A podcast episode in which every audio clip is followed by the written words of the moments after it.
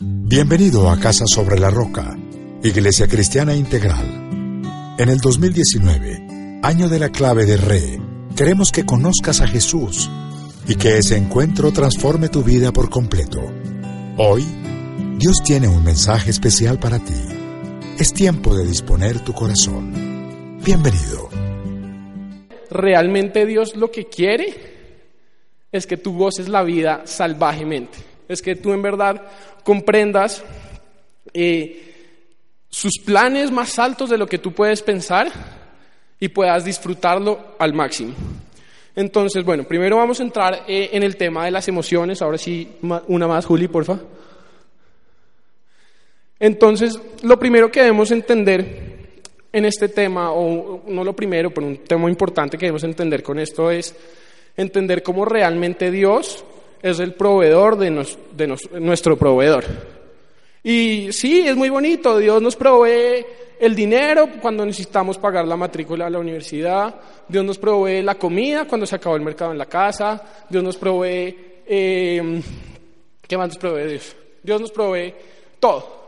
Pero yo realmente no he entendido que Dios nos provee absolutamente todo. Es decir, Dios también te provee tus emociones, Dios también te provee lo que tú necesitas para esas emociones.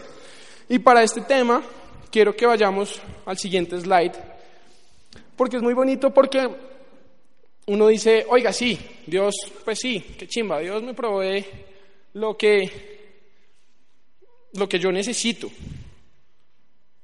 Pero ¿cómo lo hago real? O sea, ¿cómo realmente entiendo? Y cómo, pues, ay, sí, Dios, el que está allá arriba, Él me provee lo que yo necesito.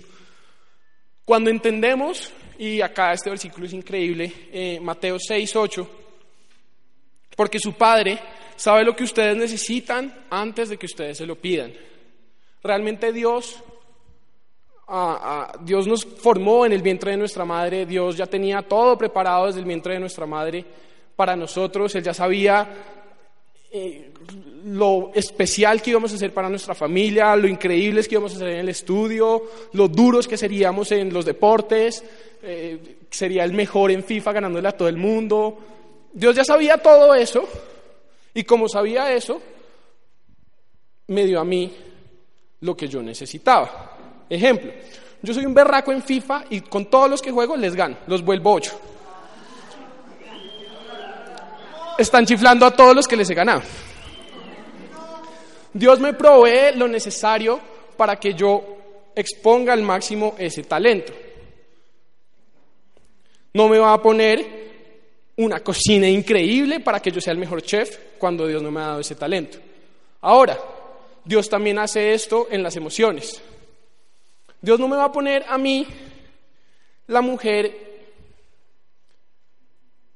o sea, una mujer increíble, una mujer eh, que realmente es aceptada por todo el mundo, que es la mujer más bonita, del, o sea, está nombrada como la mujer más bonita del mundo, pero que no lo tiene él en su corazón, cuando sabe que yo soy un hombre débil, un hombre que lucha con este tema y voy a caer muy fácil si estoy mal rodeado. Entonces, tip número uno, si usted quiere encontrar una novia o un novio, búsquelo donde lo tiene que buscar. Si usted quiere encontrar una novia que lo lleve a crecer con Dios, que lo lleve a llegar virgen al matrimonio, que lo lleve a honrar a Dios con su sexualidad, que lo lleve a honrar a sus papás, que lo lleve a honrar a su familia, que lo lleve a ser un, un hombre íntegro, busque una mujer íntegra, una mujer que ama a Dios, que busca a Dios, que tiene como Dios su prioridad. Si usted, niña, niño, quiere una pareja para pasar el rato, para pasarla rico, para salir a rumbear, para bailar aleteo, para todo lo que sea, vaya y busque una niña. Los de la sabana van a entender esto. Vaya y busque una niña en tablitas. Vaya y busque una niña en un antro, en una discoteca, en cualquier lado que no esté la presencia de Dios. Ahí lo va a encontrar y se lo aseguro que va a cumplir sus expectativas. Si sus expectativas son pasarla bien, disfrutarla y quizás no honrar a Dios.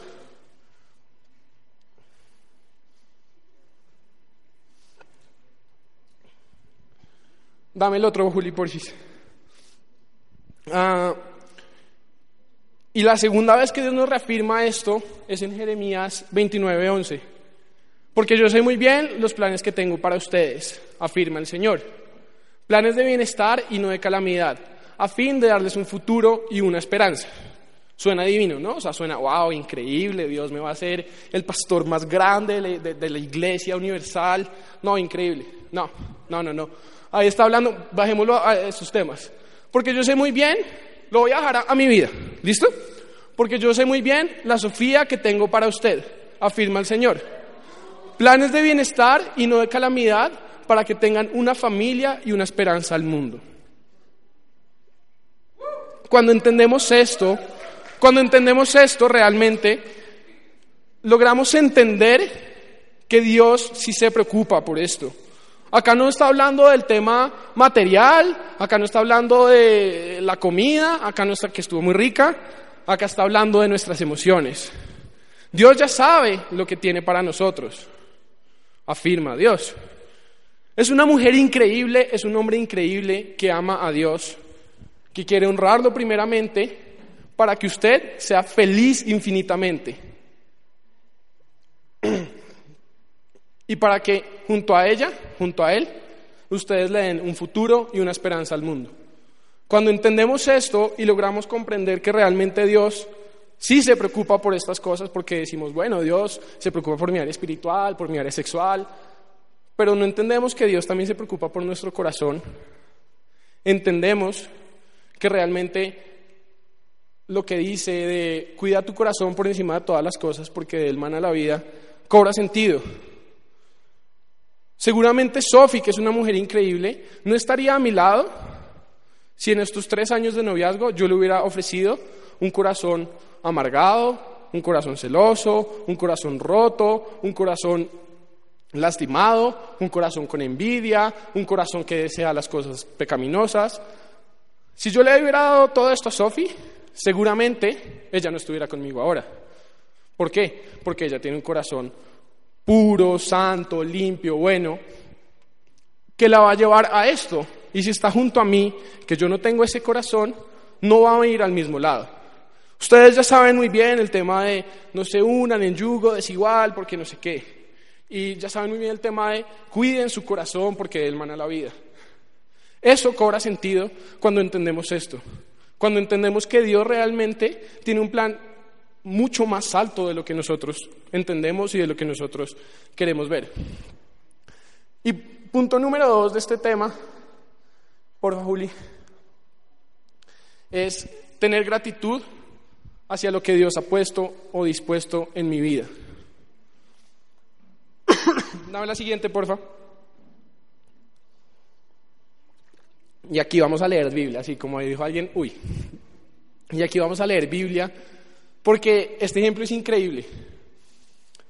Pongo en contexto, eh, el pueblo de Israel estaba con Samuel, eh, que lideraba el pueblo de Dios, como Dios ordenaba, bajo sus directrices, y todo fluía, obviamente con complicaciones y con temas difíciles, pero todo fluía bien.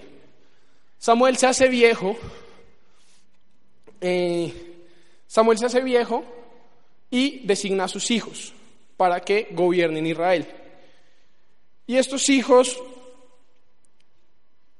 no se acogen a la voluntad de Dios y deciden no honrar a Dios con las cosas que hacen, lo cual molesta a los ancianos de Israel. Los ancianos no son los cuchos, sino gente sabia.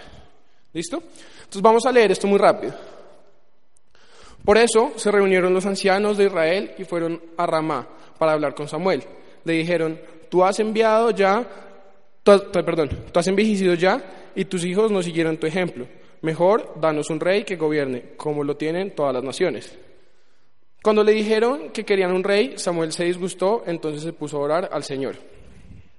Dios, yo estoy soltero, llevo ya cuatro años soltero, qué mamera, estoy aburrido, además ya tengo 28 años, me voy a quedar para vestir santos. ¿Qué va a pasar? Dios, dame un novio, por favor, necesito que me mande rápido un novio, una novia con el que yo pueda formar una familia y pueda llevar a cabo todos esos sueños que yo he tenido. Ojo, todos esos sueños que yo he tenido, no todos esos sueños que tú has tenido para mí. ¿Listo? Entonces hasta ahí vamos, ¿no? Dios, estoy muy viejo y no tengo novia, dame una novia.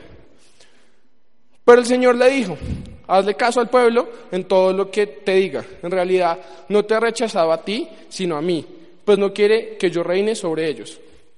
Ok, mano, listo. Yo tenía un plan increíble para ti.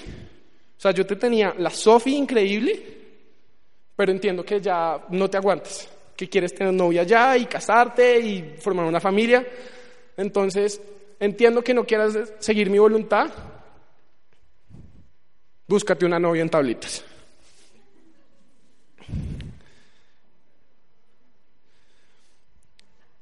Mm.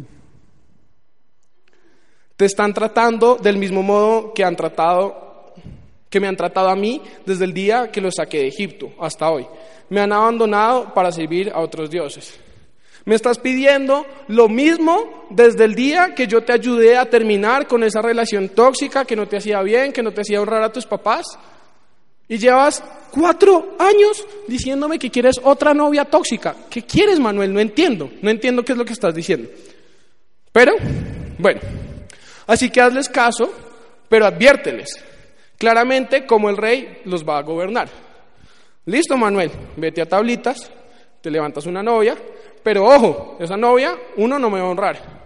Entonces, te va a llevar a que tú no me honres.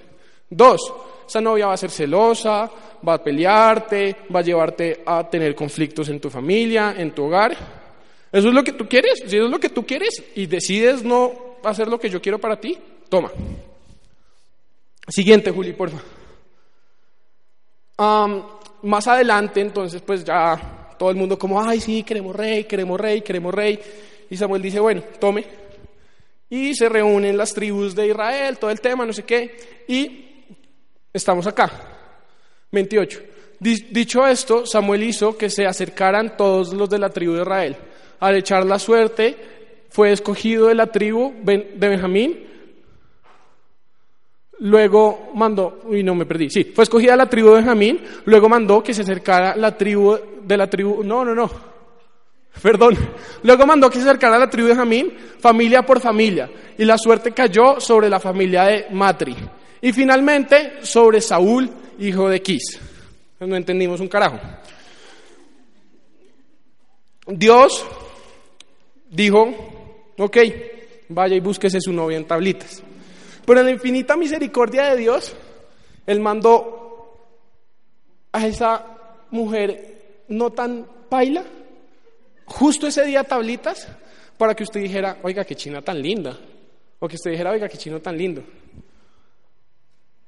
Y usted dijo, esa es. Tim, la escogió. Pasó el tiempo, empezó su relación con la China, súper bien, la China no fuma, no toma, eh, es juiciosa, tiene unas notas súper buenas, eh, en la casa la quieren, pero de repente, pero de repente ella le dice, oye, pues ya llevamos dos meses, pues dos meses, tengo Netflix, y ustedes entienden. Y vamos al siguiente, porfa, Juli. Y entonces pues usted se fue a ver Netflix, yo no sé qué haya hecho. Y después Dios dice esto y esto entristece mi corazón cuando lo bajo a mi, a mi contexto. La palabra del Señor vino sobre Samuel, ahí lo va a pasar a mí. La palabra del Señor vino sobre Manuel. Me arrepiento de haberle de haber hecho su novia a esta niña, pues él se ha apartado de mí y no ha llevado a cabo mis instrucciones. Wow, wow, eso en verdad esto entristeció mi corazón cuando, cuando lo, lo bajé a mi plano y me di cuenta que Dios estaba entristeciendo porque me había dado lo que yo quería y no lo que Él quería para mí, porque yo me había alejado de Él. Y entonces uno dice, oiga, pues sí, pues la china de tablitas pues aguanta, o sea, no es tan grave. Listo, si para usted no es importante, si, para, si a usted no le duele que Dios diga, me arrepiento de haberle dado a Andrés, a Julián, a David, a Camilo, a Andrea, a X, esta novia, esta persona, porque se alejó de mí, no importa. Si, si a usted no le importa que Dios diga esto, usted está en el lugar equivocado. Usted tiene que primero arrepentirse y pedirle a Dios que ponga en su corazón un corazón de carne, un corazón que realmente lo siga y un corazón que lo ponga a Él en primer lugar. Y cuando usted tiene esto, comprende y realmente le duele, cuando esto pasa, cuando Dios dice, oiga, me arrepentí, me arrepentí de haberle dado lo que este man quería porque se alejó de mí. Entonces, usted toma la decisión, me voy por el camino que yo quiero y que Dios se arrepienta de lo que hizo por darme gusto o me voy por el camino que Dios quiere para mí, sabiendo que ese va a ser un camino increíble, un camino en el que va a satisfacer, a recibir mucho más de lo que usted ya tenía dispuesto en su corazón. Y acá entra con el tema de Netflix la segunda, la segunda parte. Uy, no, más atrás, más. Uy, no, bueno, seguramente se perdió, no importa. Y vamos a hablar sobre la victoria sobre mis deseos sexuales. No vamos a hablar la victoria sobre la inmoralidad sexual, sino sobre mis deseos sexuales, que es lo que yo tengo latente. Para mí es latente y acá voy a contar una historia muy personal. Sofi, mi novia, los que no me conozcan, yo llevo siendo cristiano desde que nací, nací en un hogar cristiano. He recibido palabra por donde quieran, he podido entender y comprender a, a Dios. Me cuadré con Sofi, una mujer increíble, que también súper madura espiritualmente. Y llevábamos que, bueno, paréntesis, llevamos tres años y pico de esos tres años y pico, los seis primeros meses fueron los peores meses de toda la relación. Porque no, uno, no teníamos ni idea cómo hacerlo, y dos, porque no sabíamos o porque no habíamos decidido honrar a Dios. Pasan esos seis primeros meses y Sofi comprende todo esto. Nunca metimos las patas, nunca pasó nada, gracias a Dios. Pero no era una relación bajo los principios de Dios. Pasando, pasando los primeros seis meses, Sofi comprende todo esto que estamos hablando y empezamos a poner límites, límites en nuestras vidas que no permitieran que esas situaciones en las que terminábamos peleando, en las que no honrábamos a Dios porque juzgábamos, porque peleábamos sin razón, porque peleábamos sin sentido, Sofi comprendió y dijo, no más. Muy bien, lo máximo. Pasó Seis meses hasta que yo comprendí eso. Es decir, el primer año de nuestra relación, un desastre completo. En el primer año, un momento en el que yo me senté con ella y yo le dije, oye, no más, estoy cansado y eh, fue un poco con lo que empezamos. Estoy cansado que Dios nos diga que no podemos tener sexo. Es una necesidad fisiológica que yo tengo. Dios me hizo así. No entiendo, yo te amo con toda mi vida, te amo con todo mi corazón, eres una mujer increíble. No entiendo por qué me dices, no, no, no, porque Dios me dice, no, no, no, no puedes tener sexo. Cuando entendí esto, entendí que mis deseos de ese momento se podían satisfacer perfectamente, pero eran tan efímeros que iba a llevar a que el plan de Dios no se cumpliera cabalidad en mi vida. Vamos al siguiente, Juli, por favor. Entonces, primero reconozcamos la situación, el contexto. Para eso le damos Romanos 6.8. Ahora bien, si hemos muerto con Cristo, confiamos en que también vivimos con Él. Pues sabemos que Cristo, por haber sido levantado de entre los muertos, ya no puede volver a morir. La muerte ya no tiene dominio sobre él. En cuanto a su muerte, murió al pecado una vez y para siempre. En cuanto a su vida, vive, en cuanto a su vida, vive para Dios. Cuando entendemos que realmente esto nos lleva a la cruz de Cristo y al sacrificio de Cristo, entendemos que nosotros ya no somos el pecado, sino nosotros somos la gracia de Dios que nos ha santificado. Tenemos una naturaleza pecaminosa, y esto está en Romanos 7 por si lo quieren leer. Tenemos una naturaleza pecaminosa que nos lleva a pecar y el mismo Pablo, los que no, no es el contexto, Pablo escribió, yo creo que el 80% del Nuevo Testamento, Pablo convirtió un montón de personas, le escribió a todas las iglesias eh, nacientes y Pablo mismo decía, aún cuando quiero hacer las cosas buenas, hago lo malo. Aún cuando quiero seguir a Cristo, me desvío. Entendamos que nuestro pecado no es culpa, o sea, es culpa nuestra, obviamente, pero que Dios nos ha santificado por su gracia. Somos santos, ya no somos culpables de que le hayamos embarrado, ya no somos culpables de que hayamos metido las patas como las hayamos metido. Y es un tema que realmente no solo es bajo o acoge la inmoralidad sexual, sino toda nuestra vida. Dios ya nos ha santificado. Cuando sacamos de nuestra vida la culpabilidad, entendemos realmente que somos santos, que tenemos que luchar contra una naturaleza pecaminosa que tenemos pero que Dios nos ha dado las herramientas, herramientas necesarias para acabar con esto. Y vamos al segundo punto. Y algo muy importante, ah, ahí estaba todo lo anterior, perdón. Siguiente, Juli. Siguiente. Sí, ahí. Ah, cuando comprendemos la relevancia de este pecado, nos va a empezar a dar mucho más respeto volver a caer, volver a embarrarla. 1 Corintios 6, 19. ¿Acaso no saben que su cuerpo es templo del Espíritu Santo? Quien está en ustedes y al que han recibido de parte de Dios, ustedes no son sus propios dueños.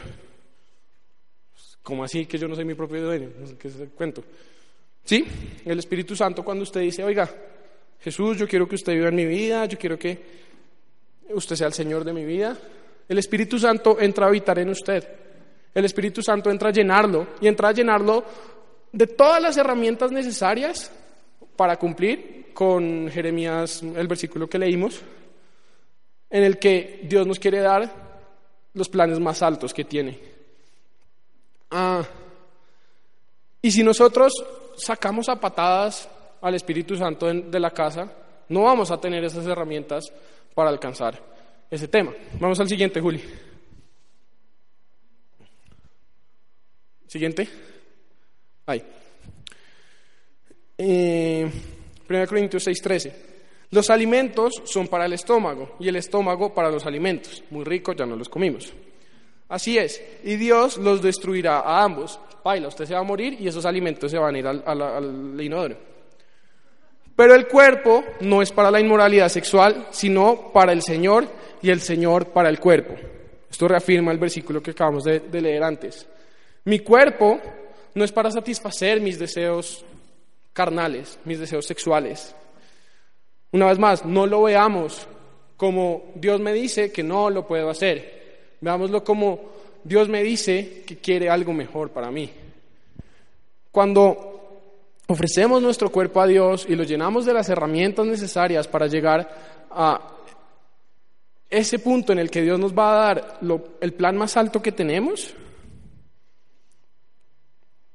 estamos bien. Cuando lo sacamos, baila.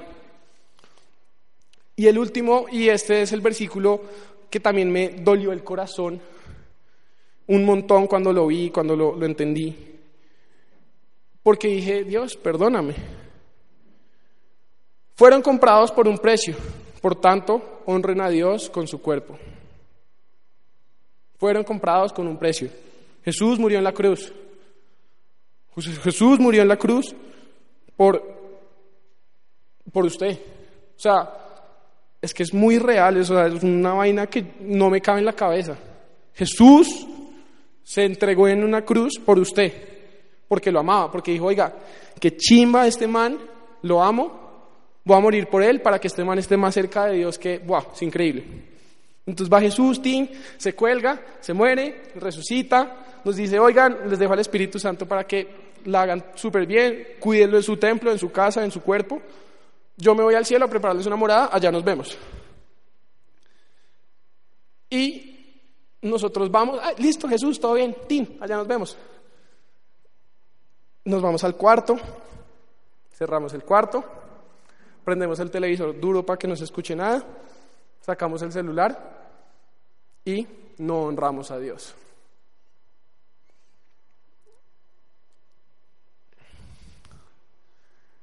Y decimos, Dios, todo ese precio que tú pagaste en la cruz, me importa popó. Porque en este momento para mí es más importante hacer esto. Cuando entendemos que cuando con nuestra obediencia honramos a Dios, con cuidar nuestro cuerpo para que el Espíritu Santo esté... A ver, Jesús es uno con el Espíritu Santo. Jesús se sube al cielo y le dice, todo bien, yo no me voy a alejar de usted, tome el Espíritu Santo, me queda adentro. En ese momento nosotros vamos y le decimos, oye Espíritu Santo de Jesús, es que voy a ver pornografía. Oye Espíritu Santo de Jesús, es que mi novia me da unos besos muy ricos. Oye Espíritu Santo de Jesús, espérame, no te vayas a donde otro, porque igual yo quiero que ahorita, pues yo oro, te pido perdón y tú vuelves acá. Pero espérame ¿Vamos a honrar a Dios? ¿O vamos a honrar a nuestros deseos sexuales? Y el tercer punto, y es el que nos da la victoria, es lo que realmente nos da la victoria sobre nuestra área emocional y nuestros deseos sexuales, es decidir alabar la voluntad de Dios. En el momento que Sofía dice, Manu, no podemos seguir deshonrando a Dios, yo no sé tú, pero yo no lo voy a deshonrar más.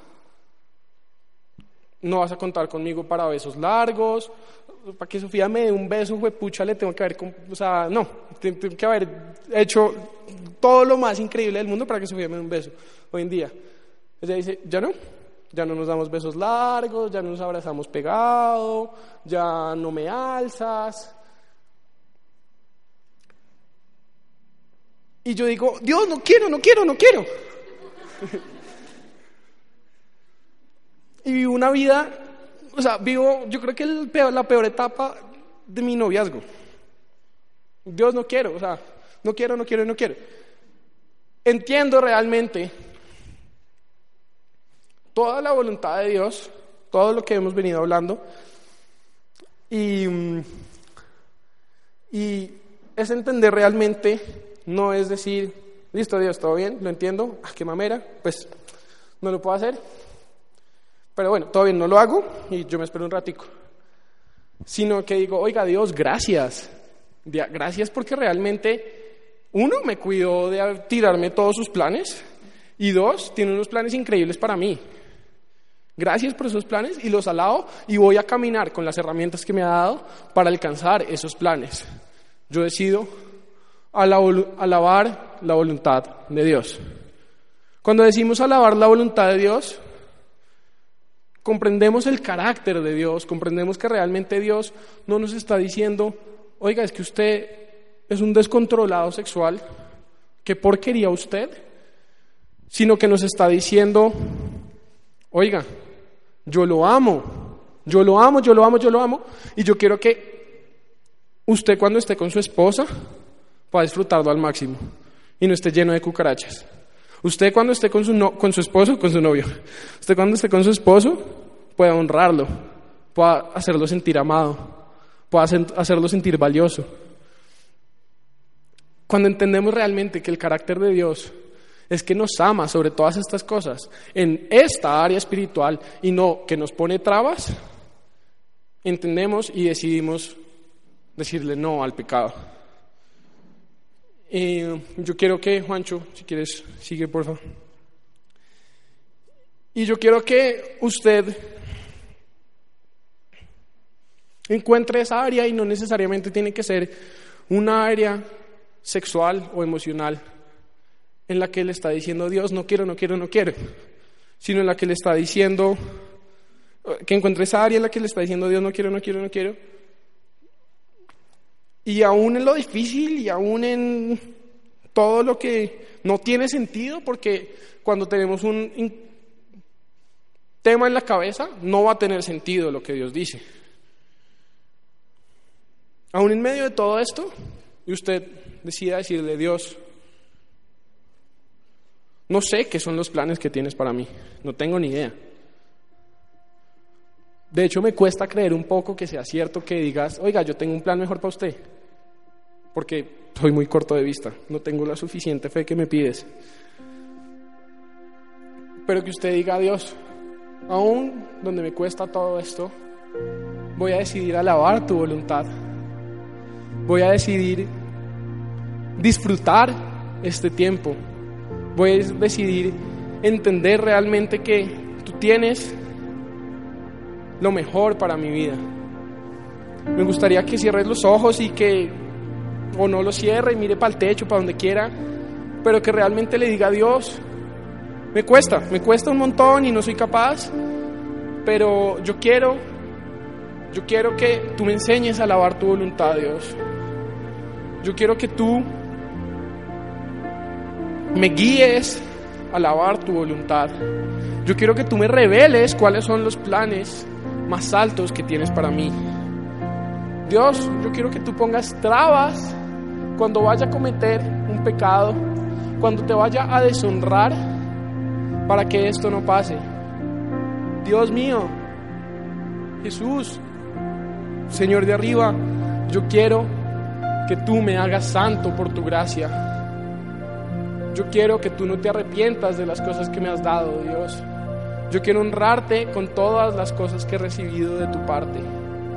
Y yo hoy te pido, Padre Santo, que seas tú, Señor Jesús, llenándonos de tu Espíritu Santo. Hoy yo te pido, Dios, que saques de nuestro cuerpo, de nuestra morada, de tu templo, toda inmoralidad sexual, Dios. Ayúdanos a ser sabios, a saber controlar nuestros deseos, a honrarte en nuestro cuarto, a honrarte con nuestro novio. Y ayúdanos, Padre Santo, a poder decirle que no, Dios, a las cosas que no vienen de ti. Dios, hoy te damos gracias porque ya nos diste la victoria. Gracias porque nos diste la victoria hace más de 2019 años en la cruz. Gracias porque moriste y resucitaste en esa cruz. Y decidiste decir, Manuel vale la pena. Manuel vale la pena y como Manuel vale la pena yo voy a morir por él, para que él se conecte con el Padre y lo alabe en todo momento.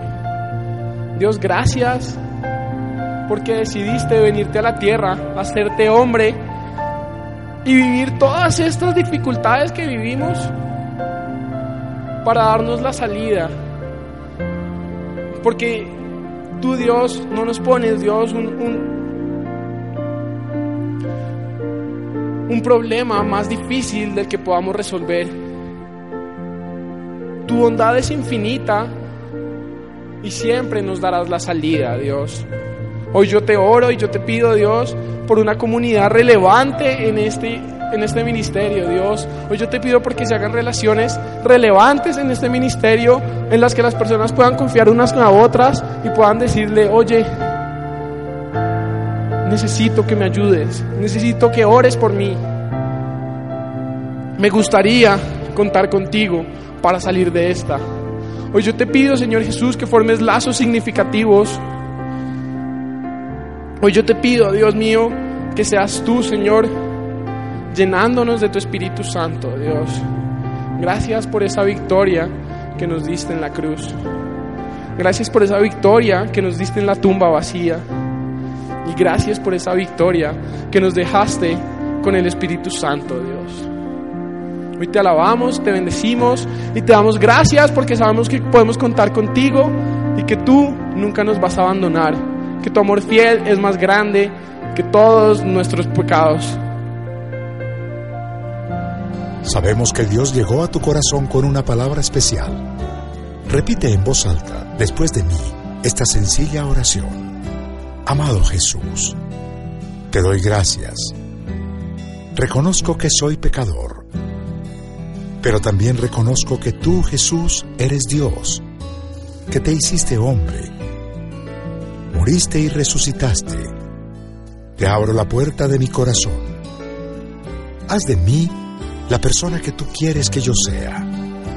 Te recibo ahora mismo como mi Señor y mi Salvador. En Cristo Jesús. Amén. Si acabas de hacer esta oración, la palabra de Dios dice que naciste de nuevo, que eres una nueva persona. Te invitamos a dar el siguiente paso en tu proceso. Somos una iglesia de amor y queremos acompañarte y ayudarte en esta nueva vida. Ingresa a www.casarroca.org. Conéctate, crece, sirve. Seguimos en contacto.